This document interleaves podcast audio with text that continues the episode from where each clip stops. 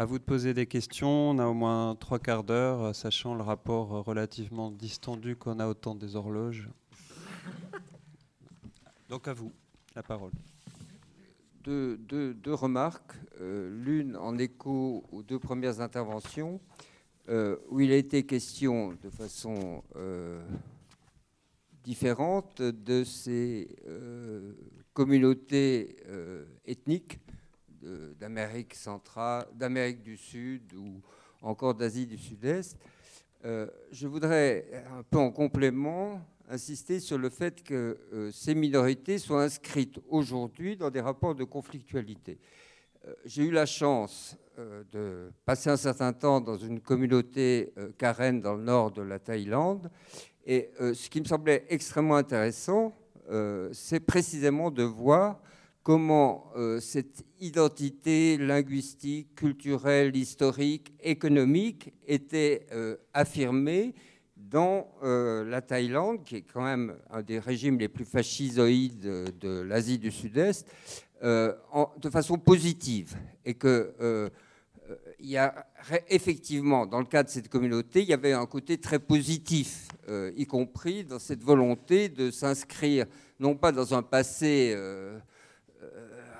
réactif, mais d'avancer dans le monde en gardant euh, et je crois qu'il y a effectivement là euh, une volonté d'affirmation et de conflit par rapport à l'État thaï, euh, puisque les minorités ethniques du nord de la Thaïlande n'ont pas le droit de, ne sont pas reconnus comme des citoyens, donc il n'y a pas de scolarisation, etc.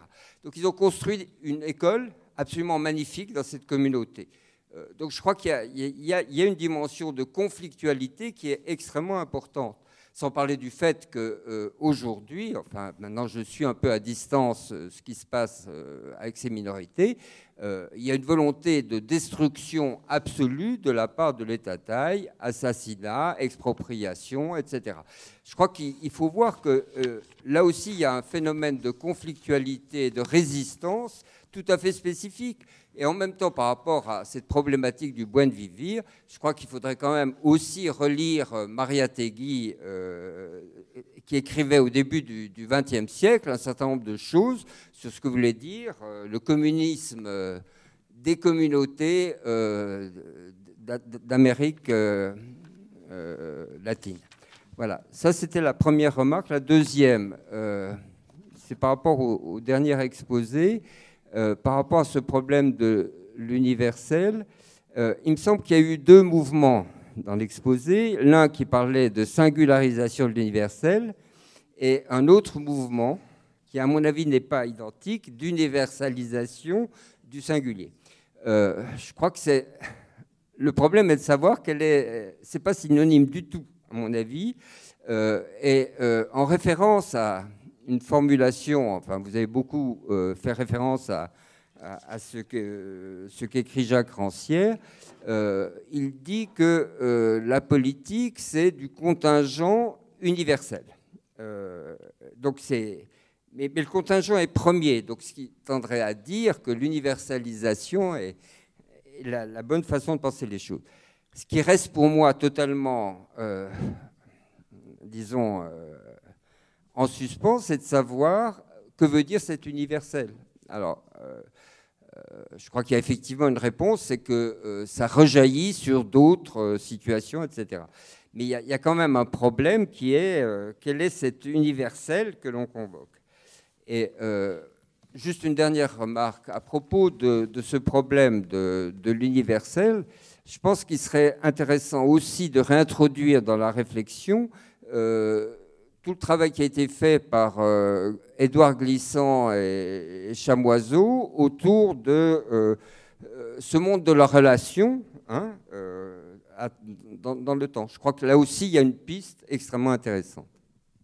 Je vais juste répondre aussi brièvement que possible à une question qui me paraît assez, assez précise.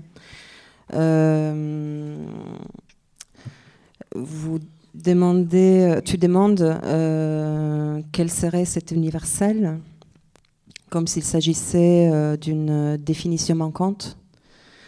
Et, en fait, l'idée que j'essayais de, développer, c'est qu'il il ne s'agit précisément pas d'un, d'une définition, mais plus d'un opérateur, un opérateur de pensée. C'est-à-dire quelque chose qui, peut euh, déplacer euh, l'axe de manière assez, assez nette, il me semble, de, la réflexion sur la politique. Et euh, par rapport à la question de la singularisation de l'universel ou de l'universalisation de des singularités, c'est très juste. Euh, mais je trouve que ça, ça, ça s'articule au fond à ce que j'essayais de, de, dire à propos des deux euh, significations euh, possibles, en tant qu'adresse d'un côté et un temps adresse donc, euh, donc générique qui est, qui est d'une certaine manière un amont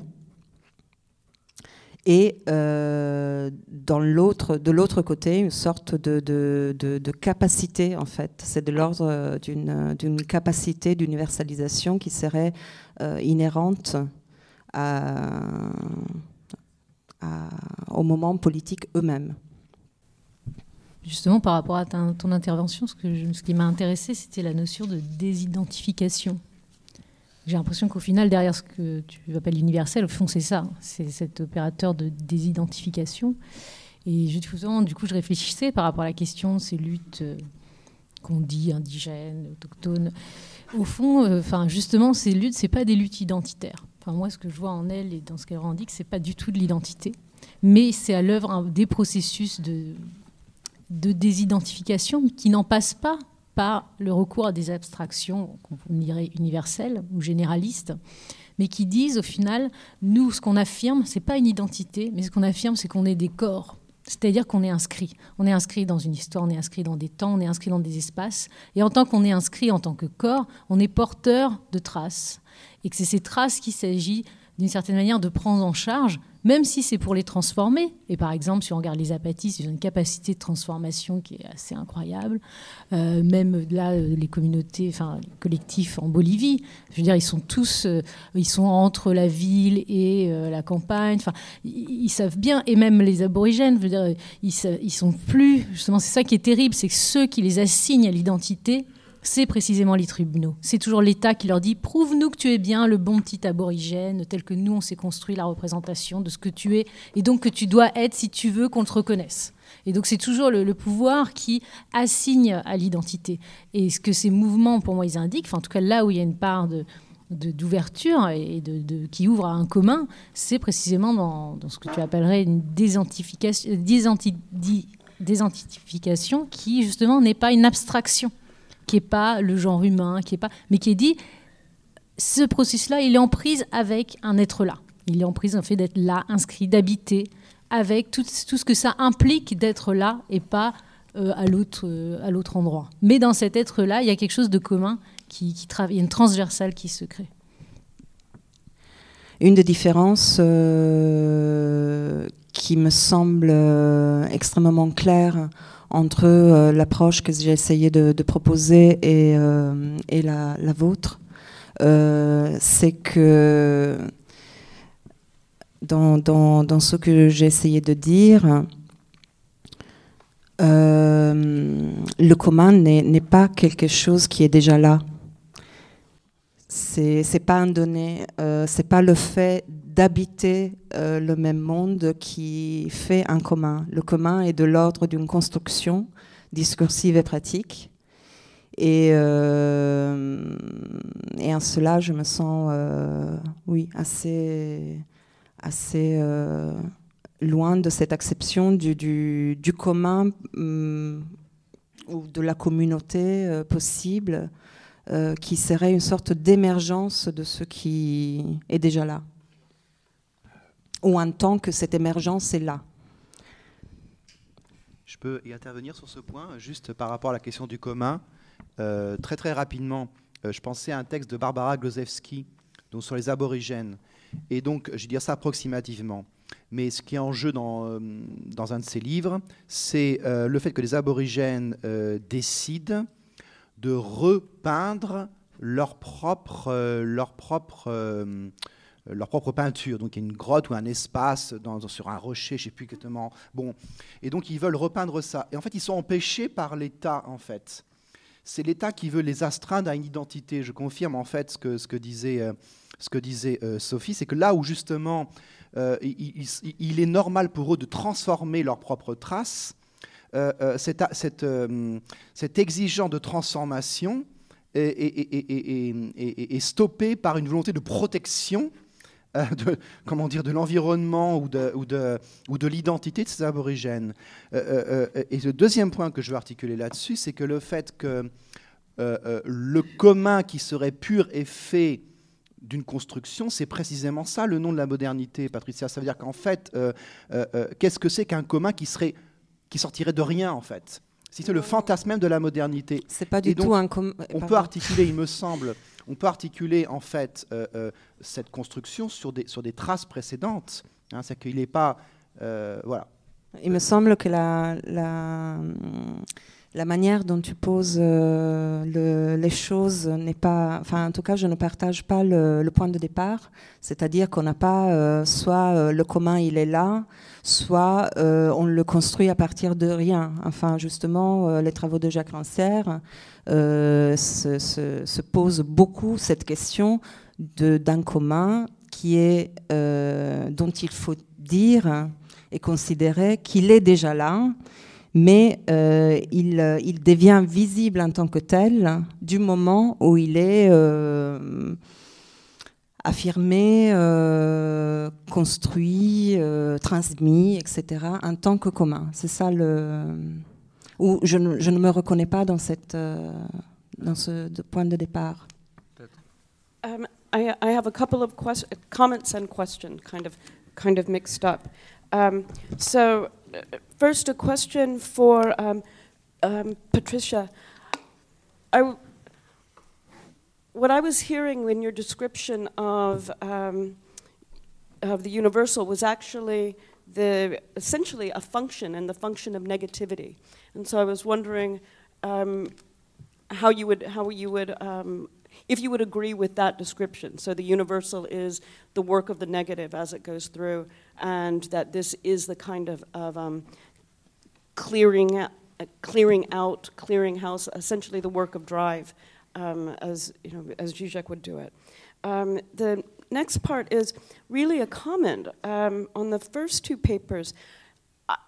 They struck me as um, still within a very um, modern European frame that romanticize and romanticizes and exoticizes the other as closer to nature and some kind of, of romantic foreign place that has access to truth that somehow we you know, under the West can never um, get in, in, touch with it. And, in, and so the, the, what's bad is science and politics and law, and what's great is this wonderful, romantic, exotic other very close to nature. Well, I mean, we've known this for, you know, 300 years. This is not something new. It's actually the same logic of, um, of colonialism that ostensibly you're trying to get across. But, you know, nature as this ultimate um, kind of romantic truth, I mean, I, I don't see where the um, where the there is in this.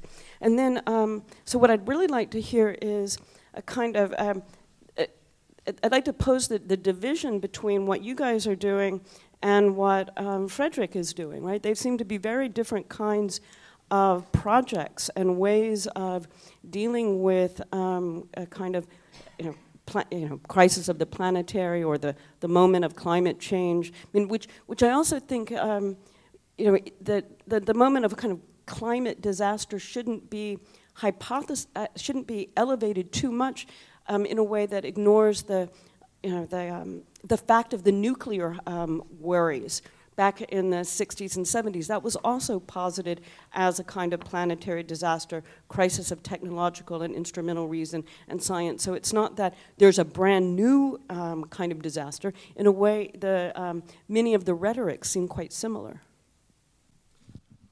Il y avait une première question à Patricia qui portait sur euh, si la définition universelle comme le travail du négatif et la fonction négative te convenait. Et la deuxième, ça portait plus sur les premières interventions. Elle leur reprochait, je pense que vous avez compris, mais bon, je traduis très rapidement, elle leur reprochait d'être encore dans une, disons, un contexte un peu européen et de romantiser et d'idéaliser, disons, des fois d'autres formes d'habitation de peuple qui seraient très, plus proches de la nature, qui seraient restés par contre dans un lien plus fort avec la nature que nous, en tant qu'Européens ou gens Ouest, de l'Ouest, on aurait perdu, et qu'il y avait un peu toujours cette partition, disons, il y a la science, la politique d'un côté, et de l'autre côté la nature.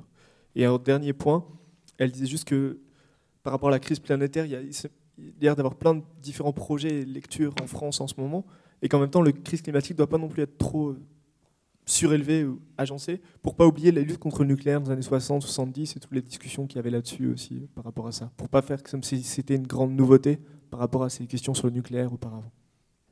And, and, and one other thing, I um, I'm deeply concerned also about this kind of um, romantic, exotic attachments to Zapatistas and Aboriginals because, like, who decides which authentic communities are the ethnic ones to be, you know, attached to and romantic? What about, um, you know, deeply conservative white Southern racist in the United States who claim the um, unique purity of their form of life, right? What about, I mean, there are lots of different small groups that will claim that that their lives should be um, protected, and it's the political struggle to determine okay, can they be articulated? If so, under what kinds of principles? That's not just government, right? That's the struggle around these things. It's this articulation in, this, in, in these instances is a matter of, of the fight, not just a kind of you know, ethical oh, openness to multiplicity.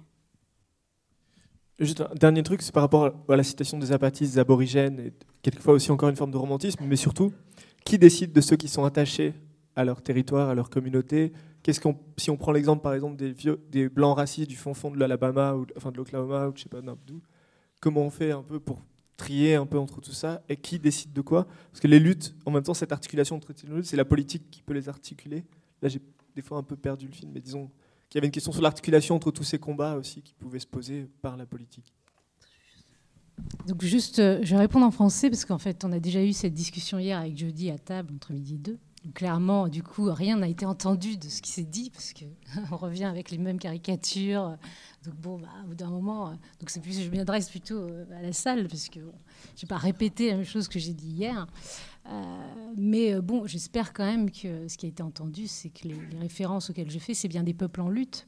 il ne s'agit pas simplement de défendre des, identités, mais bien des manières de complètement repenser ce qu'on appelle la politique. Euh, c'est-à-dire en s'appuyant sur d'autres référents. Il ne s'agit pas de défendre, de protéger des identités, mais c'est bien de déplacer les modes de conceptualité même, d'intelligité même euh, de ce qu'on appelle la politique, en s'appuyant aussi sur d'autres euh, d'autres manières de, penser le monde, en fait, qui ont existé et qu'on a fait toujours comme si elles n'existaient pas. Donc, si c'est pour. Oui, c'est sûr que la, perspective de l'État et du parti n'est pas du tout celle qu'il s'agit pour moi de, défendre. Donc, euh, voilà. Donc, juste ça. Mais moi, ce que je voudrais revenir, c'est juste sur le point avec. Euh, avec Patricia, sur la question du commun. Je pense que c'est là tout le, une des problématiques sur lesquelles on et en même temps incompréhension et en même temps peut-être désaccord, oui, c'est que, euh, par exemple, à un moment je disais, le paysage se construit à travers les gestes. C'est-à-dire qu'il n'y a pas une espèce de donnée qui serait là, comme le vivant, qui préexisterait, et ensuite une forme à laquelle il s'agirait de, enfin, qui se surplomberait. Euh, il ne s'agit pas du tout de ça. Il s'agit de dire justement, exactement comme l'exemple que donnait Frédéric, euh, les aborigènes, ils, ils créent en fait leur commun sans cesse à travers le paysage. Mais pour eux, le, parce que le partage qui n'a, pas de sens, c'est ce partage entre simplement d'un côté les sujets parlants et de l'autre tous les autres qui seraient objets de ou environnement ou un espèce de décor de ces sujets parlants. Et c'est ça en fait. Il ne s'agit pas de dire qu'il y aurait un pur donné, un commun qui serait donné, qui préexisterait. Euh, mais ni de dire non plus que le commun peut être ce qui résulte d'une intention produit par une intention collective. L'idée, c'est de dire que le commun, il est forcément, il résulte toujours de quelque chose qui est de l'ordre de l'inintentionnel. C'est-à-dire qu'il y a quelque chose qui nous échappe, qui échappe à notre intentionnalité, à notre volonté, à notre conscience. Mais ça ne veut pas dire que ça préexiste en tant que tel. C'est pas un pur donné. petite intervention aussi simplement. C'est vrai que souvent on, oppose très facilement, je vais dire, ce qui serait une parole, moi que je pourrais porter comme identifiable en termes d'occidental ou d'une pensée occidentale, et il y aurait de l'autre. Alors déjà, deux choses. J'aimerais bien dire que déjà m'identifier, bah, ça serait déjà savoir qui je suis. Hum, entre autres, par exemple, là, je porte le nom de Bartoli, ce qui me fait apparaître quelque chose de saillant en moi, c'est-à-dire quelque chose comme un Corse. Mais je ne le suis pas vraiment. Et en plus, quand je suis en train de vivre ce que j'appellerais mon village, je vis en même temps la mafia internationale, je vis les traces de ma grand-mère, je vis le maquis, qui a permis aussi euh, d'éviter le fascisme, et je marche hors des sentiers battus. Euh, et en même temps, vous savez très bien que les Corses, euh, par rapport à ce qui pourrait être mon identité française, est plus que écorné. Alors qui je suis, je ne sais pas je suis déjà pas moi-même une évidence identitaire ni savoir ce que je représente.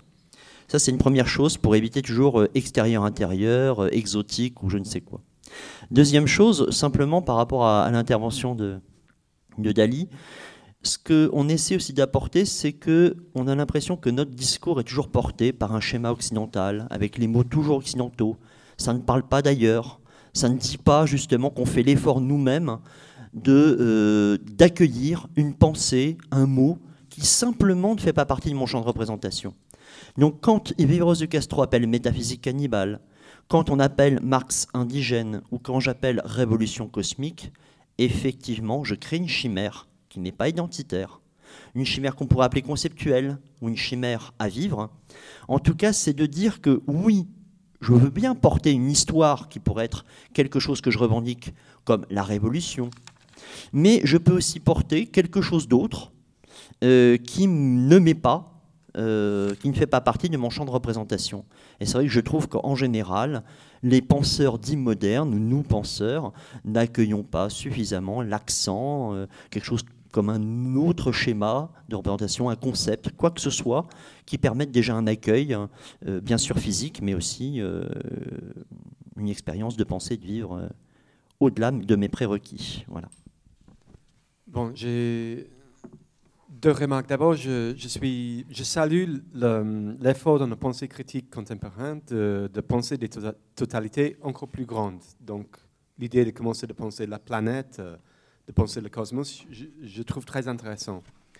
Euh, et aussi, je salue l'effort euh, chez David et Sophie de amener la pensée jusqu'à jusqu'à un certain défi, même, même des fois une impasse, comment élargir le politique euh, aux êtres qui sont non humains euh, sans utiliser un calcul des intérêts, un calcul d'utilité ou euh, une, forme de représentation? Parce qu'il y a bel et bien des travaux très très spécifiques sur comment préserver la biodiversité en prenant en compte les intérêts et l'utilité de, toutes les communautés différentes qui sont traversées par un tel biodiversité. Mais, je vois que ça, ce n'est pas une solution pour votre point de vue.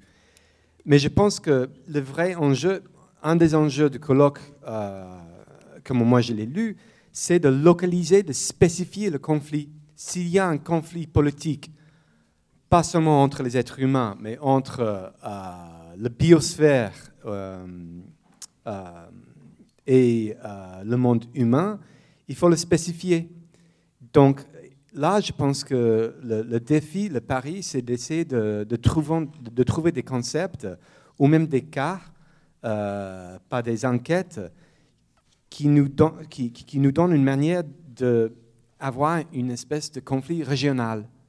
C'est-à-dire, ce n'est pas juste une question de local ni une question de global, mais si on continuait à penser avec des gros concepts globaux comme l'accumulation euh, primitive, euh, comme l'anthropocentrisme, par exemple, on n'arrive pas à spécifier un conflit. Donc, par exemple, il y a un conflit qui peut bien être politique, euh, c'est le conflit entre les êtres humains et les bactéries et les virus. Et si on persiste à penser en termes d'identité et l'autre, et si on veut inventer le tout autre ou être inventé par le tout autre, il n'y a rien qui m'empêche à dire que la nouvelle politique qui implique les autres qui ne sont pas humains Bon, c'est les virus qui sont résistants à tous nos antibiotiques. Donc c'est le nouveau superbug. C'est le nouveau superbug. Il n'y a rien parce que ça, c'est un événement qui va affecter toute l'humanité. Ce n'est pas nous qui, qui l'avons choisi, c'est bien autre que nous. Et c'est autre que toutes nos capacités politiques et nos concepts politiques. Mais il n'y a rien qui m'empêche de dire que c'est ça, la nouvelle politique. C'est ça, un nouvel partage de la Terre. Donc, il faut avoir une conceptualité qui me permet de, de parier à ça. En tout cas, dans mon intervention, ce qui était aussi l'enjeu, au-delà justement de, de, pouvoir opérer euh, simplement euh, euh, des croisées de regard, mais que ces croisées ne soient pas simplement des vues de l'esprit, ou... c'est simplement de dire, au fond, aujourd'hui, quelles sont les conditions effectives qui permettent la domination des êtres et des formes de vie Qui sont les opérateurs de cette domination? Une fois que tu sais lesquels sont les opérateurs, le conflit, c'est à toi de le mener. Mais au moins de se dire, l'opérateur, on le sait. Quand tu, à un moment donné, cibles la noblesse et le clergé, tu peux mener un conflit en disant, au fond, c'est eux qui réduisent ma manière d'engager des mondes autres que ce qu'ils ne veulent. Une fois que tu sais ça, tu peux engager des conflits et mettre toute ta vie. C'est pas à savoir a priori quelle modalité conflictuelle qui porterait sur quoi Moi, ce qui m'intéressait, c'était de dire au fond, si on veut mener une révolution, ce que ça veut dire, c'est-à-dire une coupure épistémologique de quasiment toutes les, représentations qui permettent la domination, et de réinventer, de se donner les moyens d'une réinvention. Ça veut dire qu'il faut au moins faire tomber à minima au moins deux paradigmes majeurs qui constituent ta domination. Ou sinon, à quoi bon? Sinon, tu vas sans cesse réformer des formes de vie qui sont déjà, euh, qui sont déjà modelés par l'espace 1 de représentation, 2 de transformation matérielle. Et, c'est ça, moi, mon enjeu, c'est de comprendre où est ce qui permettent la transformation euh, et la domination matérielle du monde, mondain, réel. Et après, le conflit, il s'engage. Et aujourd'hui, il y a des pratiques qui engagent des conflits. Hein. il y a déjà plein de pratiques qui engagent ça.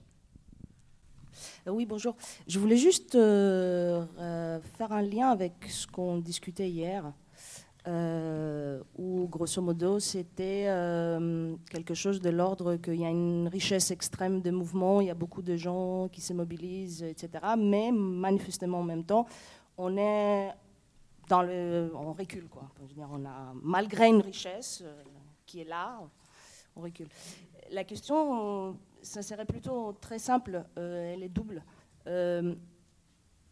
vous avez exprimé, une, on peut dire des conceptualités conflictuelles par rapport à euh, voilà, des conceptions, euh, comme vous, essayez de déplacer tel paradigme. Donc on peut dire, oui, on, a, on vient d'écouter des conceptualisations conflictuelles.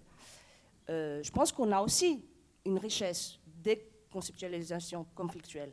La question, c'est à quel moment ce conflit des conceptions, ou conflit des mondes,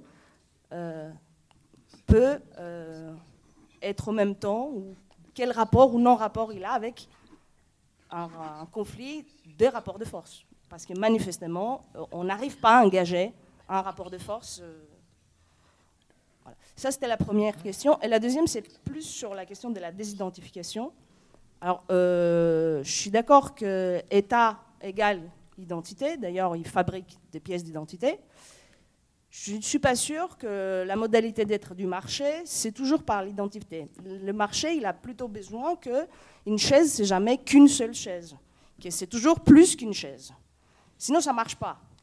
Donc, le marché lui-même, il a une forme de désidentification euh, avec lequel ça marche. Je veux dire par là qu'on ne peut pas, je pense, placer simplement identité égale la mauvaise chose de l'État émancipation égale désidentification. Je crois que la désidentification a été utilisée dans un cadre très précis et que ça a été un, objet, un, instrument de lutte. Quoi. Il y a une modalité d'intervention. Mais euh, voilà, je ne veux pas prendre trop le temps. Alors, euh, je voulais faire euh, une première remarque sur l'affaire du contre le clergé et contre la noblesse la Révolution française, autant que je puisse la connaître, euh, ne, s'inaugure pas d'un contre la noblesse et le clergé, mais contre les privilèges, ce qui n'est pas tout à fait la même chose.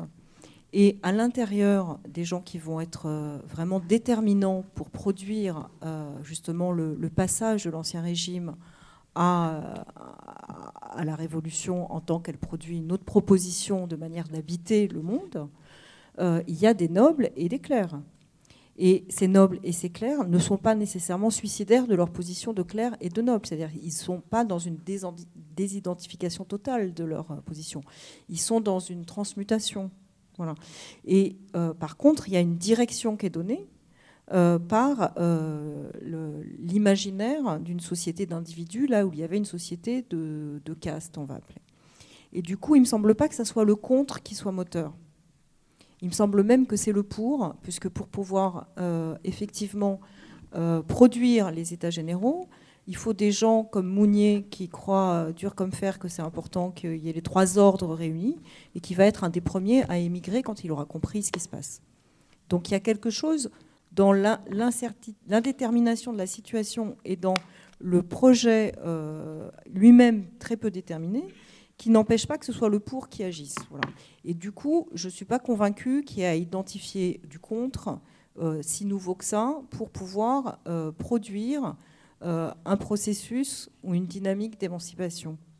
Je pense qu'il y a besoin d'un pour. Et je pense que j'ai été ravie d'écouter Frédéric Néra, parce qu'il me semble que euh, dans la proposition qu'il fait, plutôt que de ramener à la question de, l'objet lui-même, qu'est-ce que ça soit la terre, le vivant, les non-humains, les humains, etc., de, produire la question sur l'excès, où est l'excès, qui permet de penser et d'ouvrir euh, la question de la division, en fait, si j'ai bien compris.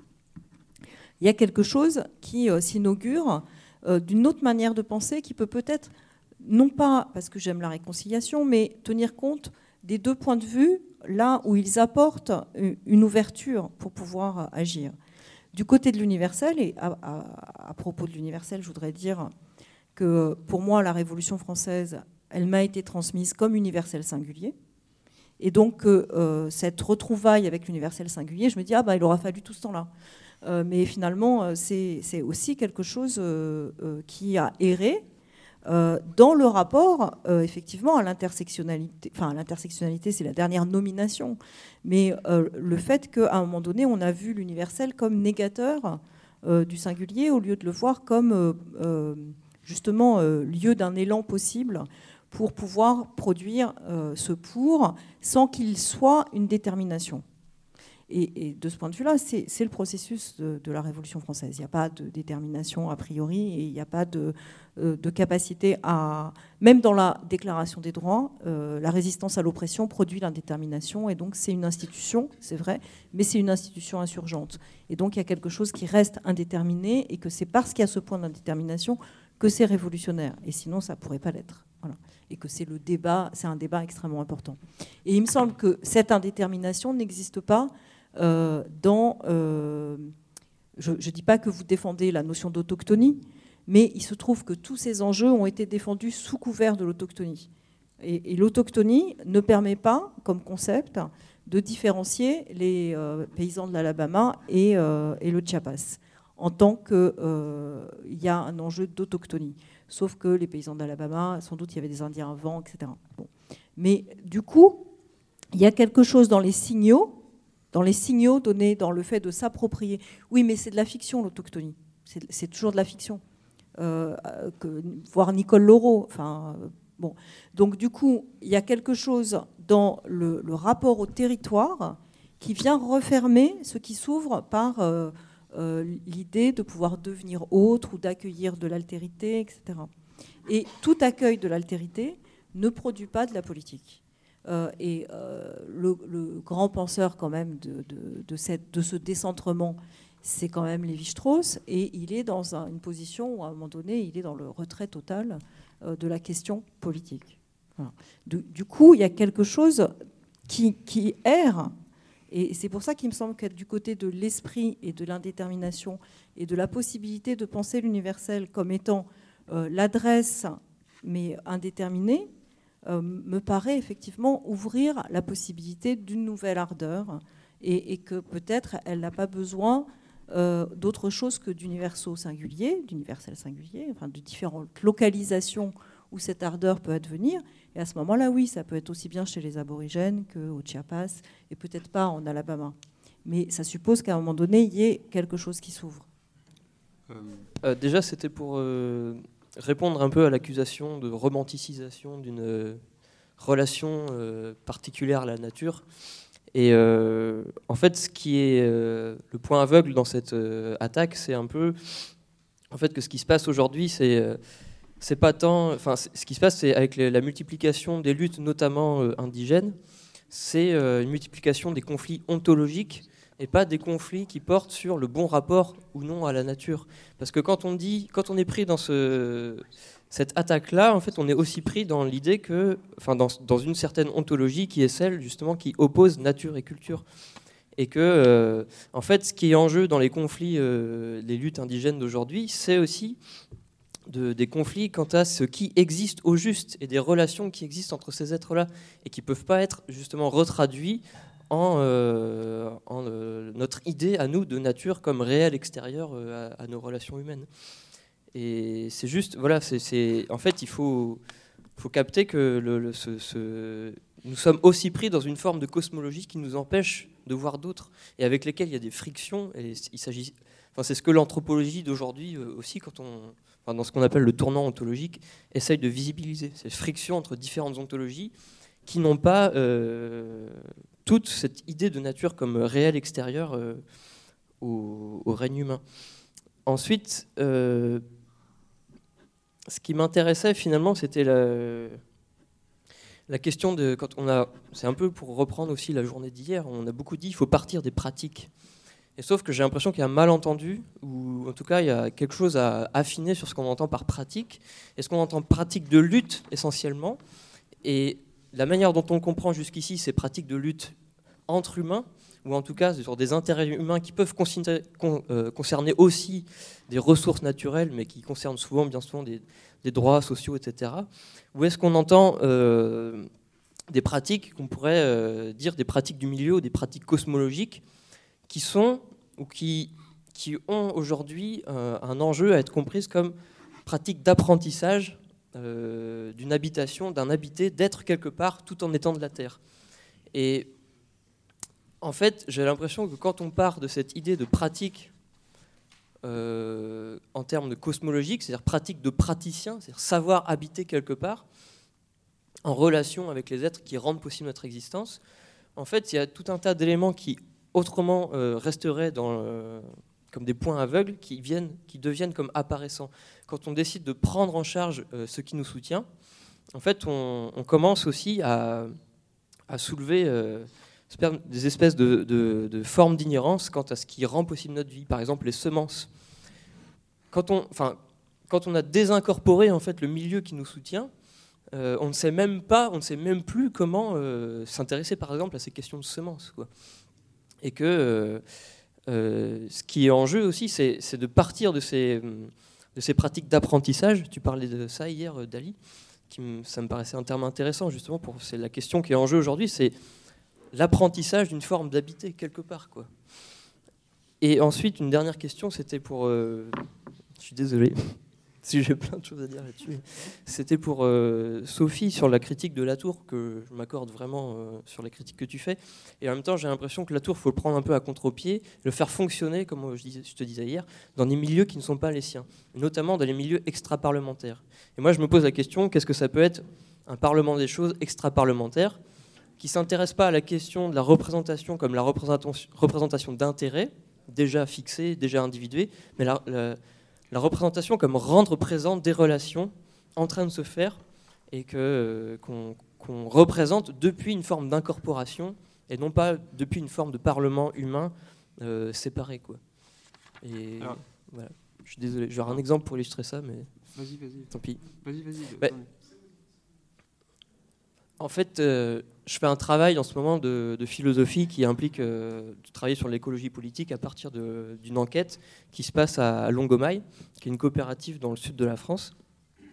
Et en fait, ce qui m'a intéressé là-bas de voir, c'est que même en contexte euh, plus ou moins hors capitaliste, puisque leur, but c'est quand même de, développer d'autres formes de socialité, aussi avec les non-humains, c'est de voir qu'il y, a un moment où il y a eu une forme de conflit qui est né, qui impliquait justement cette idée de parlement des choses extra-parlementaires, où il y avait un conflit des pratiques, un conflit des usages du territoire, qui se posait à l'intérieur même de ce contexte-là hors capitaliste. Et ça, dit vraiment que la, question capitaliste ne sature, pas l'ensemble de ce qu'il y a à prendre en soin, euh, enfin de ce qu'il y a de, ce qui nous concerne aujourd'hui. Et du coup, c'est le, conflit, c'était sur. Euh, ils habitent une colline, euh, c'est une chaînée, donc une, une, forêt de chênes. Et le conflit, c'était entre ceux qui veulent préserver la forêt, donc sur des temps très très très, longs, et les, les, éleveurs de chèvres, quoi. Et que d'un côté était pris le, voilà le, ceux qui voulaient défendre la, forêt depuis une forme d'amour de la forêt. Qui, il y a un groupe bûcheron là-bas qui connaît depuis très longtemps le, milieu, mais depuis beaucoup plus longtemps que là, le moment où ils sont installés, mais depuis les Romains, etc., ou bien avant, et qui savent vraiment le devenir très long, donc qui incorporent une échelle radicalement autre euh, que l'échelle humaine là, du, temps présent. Et de l'autre côté, euh, ceux qui étaient pris dans, l'idée de réapprentissage d'une forme d'élevage euh, quelque part et euh, aussi de se nourrir euh, avec des, êtres avec lesquels on, partage un, quotidien, des relations, etc. Et cette confrontation était assez chouette et ça, posait l'idée vraiment d'un parlement des choses extra-parlementaires. Voilà, désolé. Je voudrais faire une petite, question à David et Frédéric par rapport à la notion de post-humanisme. Vous avez critiqué précisément la notion de post-humanisme. Mais je, voudrais poser la question parce que, par exemple, dans le travail de Rosie Braidotti ou Donna Haraway, ou dans les Critical Animal Studies, euh, euh, différents projets, euh, il y a un départ, il y a une, revendication de la notion de post-humanisme comme une force de critiquer l'humanisme occidental et derrière machines visuelles et machines conceptuelles, précisément pour penser au très fort de, de, de, vivre ensemble. Et, par exemple, dans le travail de Rosy Braidotti, la, la notion d'éthique nomadique, ou, les, dans le travail de Donna Haraway, les companion species, elles, partent, elles partent précisément de, ces notions de post-humanisme pour faire la critique à l'humanisme. Alors, je, voudrais, euh, si, vous pouvez approfondir sur ces critiques à le post-humanisme. Merci. Euh, j'avais euh, des observations sur l'utilisation notamment de la catégorie d'indigène et ce que vous appelez lutte indigène. D'une part, si c'était pertinent au sens où on pouvait tout simplement en présenter une unité. en ce que qu'est-ce qui va, par exemple, du Chiapas à la Nouvelle-Calédonie. À l'intérieur de la Nouvelle-Calédonie, alors est-ce que vous mettez le FLNC, par exemple, dans les luttes indigènes? Euh, non, mais alors de l'autre côté, il y a des gens qui revendiquent euh, un point de vue indigéniste. Alors le point de vue indigéniste, c'est le retour à la nature. Et on se retrouve avec des descriptions qui sont à peu près l'équivalent de celles, je crois, du pasteur Dumont, qui fait une description de la Nouvelle-Calédonie où il distingue à peine les hommes des arbres, hein, parce que la végétalisation des Kanaks est quelque chose qui, est un peu spécifique à la Nouvelle-Calédonie.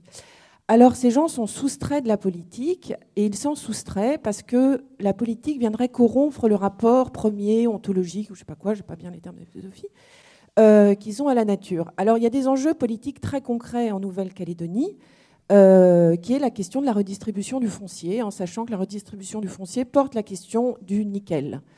Euh, et ce sont des enjeux politiques. Et ceux qui poussent, en tous les cas pour ce qui est de la Nouvelle-Calédonie, dans le sens du mouvement indigéniste, ben surtout, il ne faut pas prendre position parce qu'on ne va pas tirer des ressources, de l'argent, corrompre tout ça et tout ça.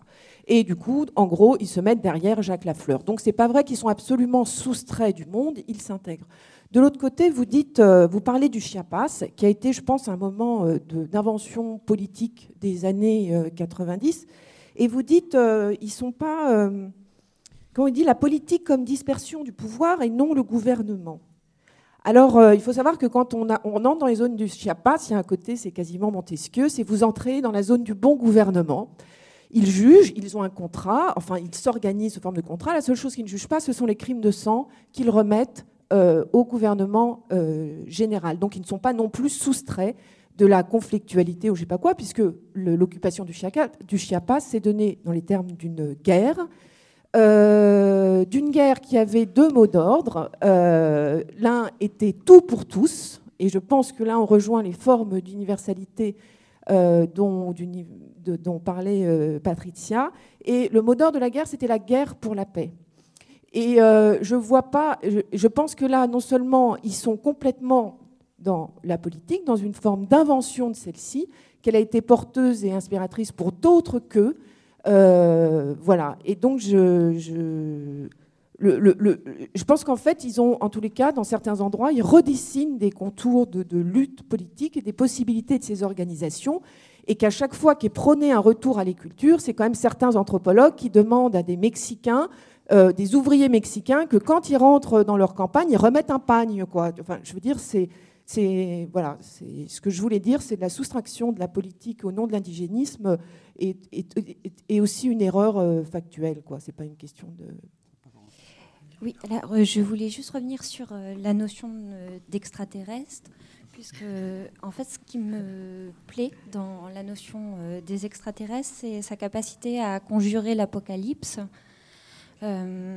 puisque ça me faisait penser en fait l'articulation devenir devenu le devenu en fait je pensais aux Indiens le peuple enfin l'esprit de la terre du feu je crois si mes souvenirs sont bons en fait, c'est Martine Gunzin qui a récolté en fait euh, toute une série de photographies au moment en fait où ce peuple est exterminé. Et en fait, ce qui m'a surprise, c'est que euh, alors que l'extermination était en cours, euh, ce peuple finalement a accepté pour une dernière fois de se faire photographier et donc de, de de donner encore quelque chose, bien que euh, pour eux, euh, leur monde s'achevait. Et, euh, ce qui me plaît beaucoup avec les extraterrestres comme conjuration de l'apocalypse, c'est qu'en tant que peuple dominant, c'est-à-dire les Blancs qui ont distribué pendant un certain temps l'apocalypse aux autres civilisations, c'est qui va être témoin de notre propre fin. Euh, et, ce que j'aime beaucoup avec l'idée des extraterrestres, euh, c'est que euh, on peut, bien sûr, c'est une fiction, mais cette fiction, c'est encore celui qui peut nous regarder. Donc c'est quelque chose qui nous dit, bah, on a encore à témoigner, donc on a encore à faire. tout simplement parce qu'avec les problèmes climatiques, nos questions se déplacent un peu. Et on a vraiment l'impression que le, temps est compté. C'est-à-dire qu'on, pour la première fois, enfin pour moi, enfin je le vis comme ça, euh, j'ai l'impression que hum, la question même de l'humanité est comptée et qu'elle, qu'elle peut disparaître. Donc ça devient très dur de faire des choses si on a la sensation à un moment donné qu'il hum, ne nous reste que 50 ans. Euh, les énergies en fait baissent. Et je trouvais que le principe de l'extraterrestre comme euh, faire encore pour lui, euh, celui qui va assister à notre disparition, est en même temps celui qui peut nous en sortir. donc je mettais en parallèle ces extra la, la, fiction des extraterrestres, le devenir, et les Indiens qui se sont laissés photographier comme devenus. Et du coup, en fait, je trouvais que ça, ça rejouait quelque chose de la jetée de Chris Marker, où en fait on trouvait euh, une, euh, un horizon euh, spatio-temporel dans lequel on pouvait se projeter. Puisqu'on a parlé beaucoup de représentation, mais pour pouvoir se représenter, il faut déjà se projeter. Enfin, sur les peintures, enfin sur les murs. avant la représentation, il s'agit de projeter euh, d'abord euh, la peinture et c'est par, euh, le mouvement dynamique de projection qu'on arrive à la représentation. Donc voilà, en fait, je fais très court, c'était juste, ça me faisait penser à ça. Non, mais simplement, c'est que hier, on identifiait l'antagonisme et le travail de la division, et que des fois, avec toutes les questions sur justement de prendre en compte tous les non-humains, tout ça, j'ai l'impression que cet antagonisme-là, il est des fois peut-être un peu plus flou. Et je pense que la tour, par exemple, a raison de ne pas citer le capitalisme en tant que... Des fois, si on prend vraiment au sérieux toutes les puissances d'agir des objets qui nous entourent, on pourrait se redéfinir comme ceux qui sont alliés avec le pétrole, ceux qui ont utilisé le plastique, ceux qui ont... Enfin, on a affaire à des outils techniques qui réellement nous prennent et nous tiennent. Quoi. Et que c'est ça un peu qu'il s'agit de prendre en compte par rapport à ce grand antagonisme. C'est aussi qu'on est ceux qui sont alliés avec le pétrole, ceux qui ont affaire avec des machines qui roulent, ceux qui ont affaire avec la puissance nucléaire qu'on ne maîtrise pas, etc. Et qu'on a affaire avec ces êtres-là qui vraiment sont actifs. Là, je fais très vite, mais voilà, il y a un truc sur cet antagonisme-là qui effectivement est moins clair, mais je pense avec raison, pour saisir un peu toutes les infrastructures et comment on deal avec eux, mais directement, et qu'elles nous prennent déjà et qu'on est déjà colonisé par ça, et qu'il y a tout ce travail-là à faire et défaire par rapport à ça. Bon. Donc, là, les intervenants, euh, les accusés. Oui, c'est un peu ça. Alors sur le, Parlement des, choses euh, de la Tour, oui, je suis, tout à fait d'accord avec toi. Je pense qu'il y a, fait, ce que je critique de, chez la Tour, c'est le fait de reprendre, euh, enfin, de, de, penser en effet dans l'espace de la représentation. D'ailleurs, il l'imagine comme un théâtre donc qui est encore complètement désinscrit. Par contre, je trouve que cette idée, il y a quand même quelque chose d'idée intéressant de faire parler, euh, mais inscrit dans le mouvement de, l'habité. Enfin, pour moi, c'est ça, euh, dire il faut, déplacer. L'enjeu, c'est partir de l'habité, et c'est à partir de là qu'on réouvre l'espace de, même de la parole. Ensuite, qu'il y avait d'autre sais pas, moi, j'en ai marre des fois de répéter, mais ça fait partie de la chose quand on fait des conférences, de, essayer de conjurer, enfin de contrecarrer les caricatures euh, qui sont faites dès qu'on parle des euh, luttes euh, indigènes. Alors oui, on peut utiliser ce mot, mais c'est vrai qu'il n'est est pas évident. Il est repris en partie, je pense, par, certains de ces peuples, par exemple en Bolivie. il se qualifie, il parle de sommet des peuples donc ils vont dire indigènes, mais je suis même pas sûre qu'eux vraiment euh, s'identifient complètement à ça. Je pense qu'à chaque fois il y a une question, la question des noms qui sont pas adéquats à ce qui essaye de, à ce qui se, à ce qui essaye de s'énoncer. Euh, et, donc il ne s'agit pas, il s'agit pas de dire, mais pour moi c'était tout l'inverse qu'on a essayé de dire, qu'il ne s'agissait pas d'un espèce d'indigénisme identitaire. Bien sûr que le Chiapas est politique, euh, bien sûr qu'il s'agit à chaque fois, et tous les exemples que je prends, c'est bien ceux qui, sont, qui engagent un conflit politique. Mais ce qui m'intéresse dans le Chiapas, c'est qu'ils articulent quelque chose qui vient des luttes politiques euh, marxistes, communistes, qui est pris dans cet héritage-là, mais il l'articule avec autre chose, avec une autre histoire, avec une autre temporalité, avec un autre héritage. Et c'est l'articulation de, ce, de ça que je trouve, euh, qui pour moi indique, euh, indique quelque chose, où il y a une tentative d'inventer un autre rapport aux politiques. C'est une question simplement de manière de repenser l'espace et le temps. Parce que je pense que la véritable capture, là où elle agit, là où agit le capitalisme, là où agit le pouvoir, c'est sur la manière de définir l'espace et le temps. Et donc la question, c'est comment on fait pour redéployer d'autres manières de rouvrir l'espace et le temps. Et pour moi, c'est ça qui m'intéresse, notamment dans ces expériences-là, c'est comment bah, tout à coup, elle convoque un autre rapport au temps plus le temps historique.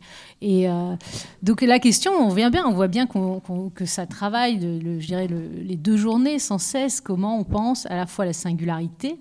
Et donc là, c'est vrai que c'est toujours ça, on essaie de s'appuyer sur des, des, des sites. Partir de l'habité, c'est dire quoi? Partir aussi d'expériences singulières.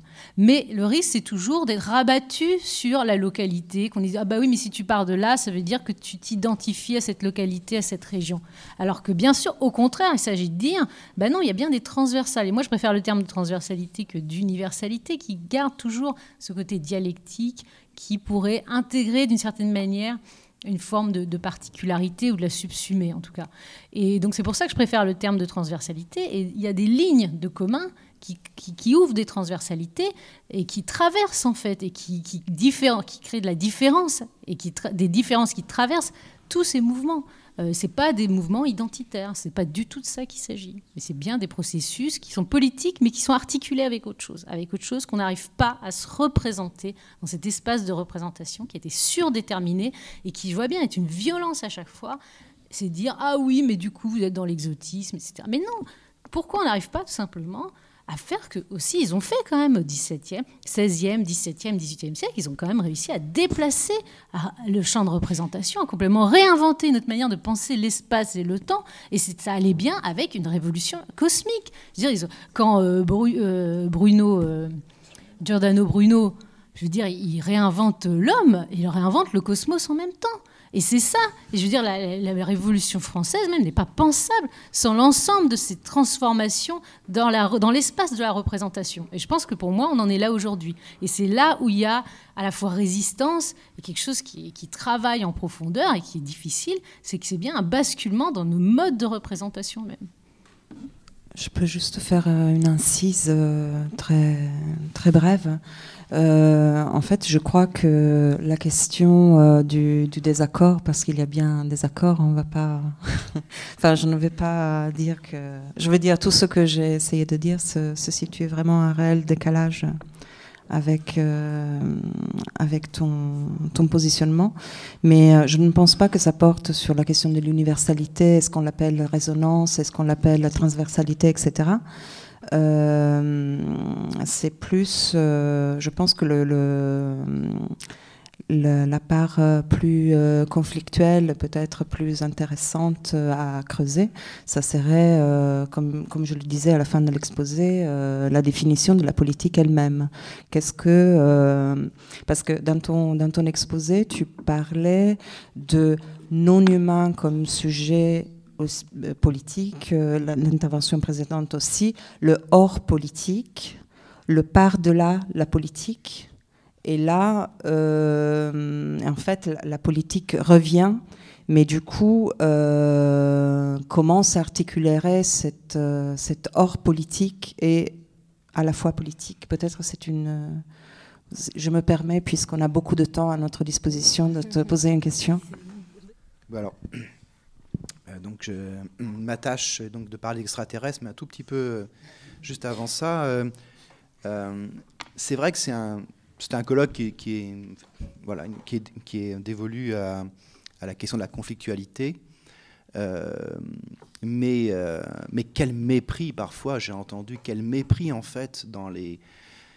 Quelle euh, incapacité totale à pouvoir essayer de penser ce que pense l'autre, c'est fabuleux, vraiment, ce degré de mépris est tout à fait extraordinaire. Ça, c'est la première chose que je voulais dire. la deuxième chose, c'est que il y a un des points les plus manquants, et, qui, est pourtant en jeu dans ce colloque, qui est le point de dépassement des, euh, capacités à pouvoir penser autre chose que simplement des lieux. Et, je crois qu'il nous manque véritablement euh, une pensée de l'international. Alors je disais extranational pour essayer de, de, trouver un autre terme, en fait, hein, parce qu'en en, craignant qu'en en, réemployant... Euh, réemployant le mot international, on est, le, terme soit trop chargé par rapport à une histoire et donc, en essayant de trouver un terme euh, pas, trop délirant, bon, extranational, c'était déjà trop pour. Mais un terme pouvant laisser augurer la possibilité de pouvoir référer ou bien sa propre expérience ou bien celle dont on parle à une autre expérience, un nous rattaché à un autre nous, peut-être comme le disait, comme le disait Patricia. Mais je crois vraiment qu'il faut qu'on s'attelle à ça. Je, rappelle qu'il y a, une réalité, ou disons une éventualité qui devient de plus en plus réelle, euh, de, guerre mondiale, enfin disons de guerre, disons d'extension de la guerre. Euh, on a un fou furieux à la présidence des USA. Euh, il peut, sans, en, passant outre, d'ailleurs grâce à Obama, le Congrès américain décider de bombardement, il en fera d'autres. Il bombardera, s'il le faut, encore la Syrie. Il bombardera, s'il le faut, ou s'il le décide, ou s'il est énervé, ou s'il a mal dormi, euh, euh, euh, la Corée du Nord. Enfin, bon, ce sont des choses qui sont. Alors, si on n'essaie pas de penser un tout petit peu ça à l'avance, c'est-à-dire en fait maintenant, de nous projeter effectivement dans un futur de plus en plus immédiat, on va subir, on va subir des, des, des, des, tomahawks. Enfin, je veux dire là, je parle de missiles. Hein, et des, des, destructions massives des destructions massives. On verra passer au-dessus de nos têtes ou euh, en direction de notre tête euh, euh, des, ogives, pourquoi pas porteuses de, matériaux nucléaires. donc c'est maintenant qu'il faudrait penser quelque chose au niveau, disons, international ou externational, ou quel que soit le, le terme qu'on puisse employer pour parler de ça. C'est maintenant qu'il faut le penser. Et je vois pas grand-chose, disons, sur ce plan-là. Le mépris, c'est de, rabattre en fait euh, une pensée de l'autre sur, euh, sur un point qui, euh, qui réduit l'autre à ce qu'il n'a pas dit. C'est là où il y, a, où, il y a, il y, a, un mépris, ou disons une méprise, peut-être que le terme est plus exact. Mais j'aimerais bien qu'on puisse pouvoir... Euh, pas la même chose. Disons, c'est pas exactement la même chose, effectivement. Bon, alors disons que j'étais dans un moment crypto-paranoïaque et que, et que j'ai peut-être ressenti une chose qui n'existe pas. Ce ne serait pas la première fois que ça m'arrive. Et je voudrais, euh, revenir sur ce que disait euh, euh, Amandine, en fait, donc sur la question de la, projection. et de l'extraterrestre. Je me souviens plus en fait du, nom de cet artiste dont j'ai parlé euh, sur un plateau il n'y a pas si longtemps. Cet artiste en fait, qui, euh, euh, considère la, la, couche de, de, satellites qui désormais entoure la Terre comme une nouvelle couche géologique. Et donc qui prend l'existence de ces satellites comme en fait la production d'un élément euh, géologique euh, euh, qui ne serait pas simplement intérieur à la Terre, mais qui, entourerait la Terre. et en fait, il a décidé, cet artiste dont le nom m'échappe maintenant, de lors d'un envoi d'un satellite sur l'orbite géostationnaire, il a décidé d'associer à, ce satellite, qui est supposé tourner un certain nombre de centaines de milliers d'années, euh, des photos euh, de, euh, de la Terre, enfin de différentes, je ne me souviens plus quel type de photos, de différentes illustrations, disons, de ce qui concerne la, vie terrestre, comme quelque chose qui est supposé pouvoir durer au-delà de la disparition de l'humanité. Et je, parle de ça simplement parce que là, on a aussi un, type de renversement entre le terrestre et l'extraterrestre, entre euh, le, cœur de la Terre lui-même comme euh, une géologie qui, renvoie à une extériorité, et puis une extériorisation de cette extériorité interne autour de la Terre. Et, je pense que, voilà, en fait, c'est simplement euh, un écho à ce que tu disais sur, enfin, ce que tu disais toi-même sur l'extraterrestre. Alors, euh, euh, elle a déjà abandonné ça, puisque maintenant elle dit nous ne sommes pas, euh, euh, nous post-humains, nous sommes compost. Donc, elle est déjà, elle est, ailleurs, elle est déjà, elle est ailleurs. Hein, post-humanisme, c'est déjà un truc vraiment hyper daté, c'est déjà une archive. donc, alors on pourrait parler de Bredotti et tout, mais le compost, c'est pas mal. Donc, je, trouve ça, je préfère le compost en fait au post-humain. Donc, à ce niveau-là, je suis, je suis d'ac avec Haraway. Je voulais juste euh, répondre euh, de manière euh, forcément très limitée à la remarque de, Maria. Qui est intervenue hier et enfin je pense que les choses que, que, tu as dites vont, vont, résonner aussi cet après-midi et par contre je ne suis pas du tout d'accord quand tu dis que, que marché égale désidentification c'est quelque chose qui pour moi est... Euh, enfin, peut-être marché égal désubjectivation. Ça, ça pourrait être une manière de le dire, hein, mais le marché est précisément ce qui s'accommode très bien de, des identités, des différences. Euh, tu vois, c'est enfin, dans la lignée de, ce que dit euh, Foucault des, gouvernements des conduites qui se situent précisément à l'endroit des, des, assignations. Donc je ne, je ne serais vraiment pas d'accord avec le fait que euh, la désidentification serait le même mouvement. C'est, c'est désubjectivant et ce serait une désubjectivation peut-être, quelque chose qu'on pourrait appeler comme ça. Euh, moi, j'avais une question à chaque intervenant et même à des, gens dans la salle, mais rassurez-vous, je ne vais pas les poser. On va euh, essayer donc de. Euh, j'aime pas moi non plus le temps des horloges, c'est comme dit Sebald, c'est le dieu du capital quand il décrit la garde en vert avec l'horloge tout en haut. Bon. Mais on va quand même essayer de le respecter un peu cette fois-ci, c'est-à-dire de se retrouver vraiment à, 15 heures. Euh, voilà, à 15 heures pour commencer l'après-midi. et là, on aura du temps puisqu'une des intervenantes malheureusement est absente. voilà. Et pourra débattre et revenir sur des choses abordées euh, ce matin et hier.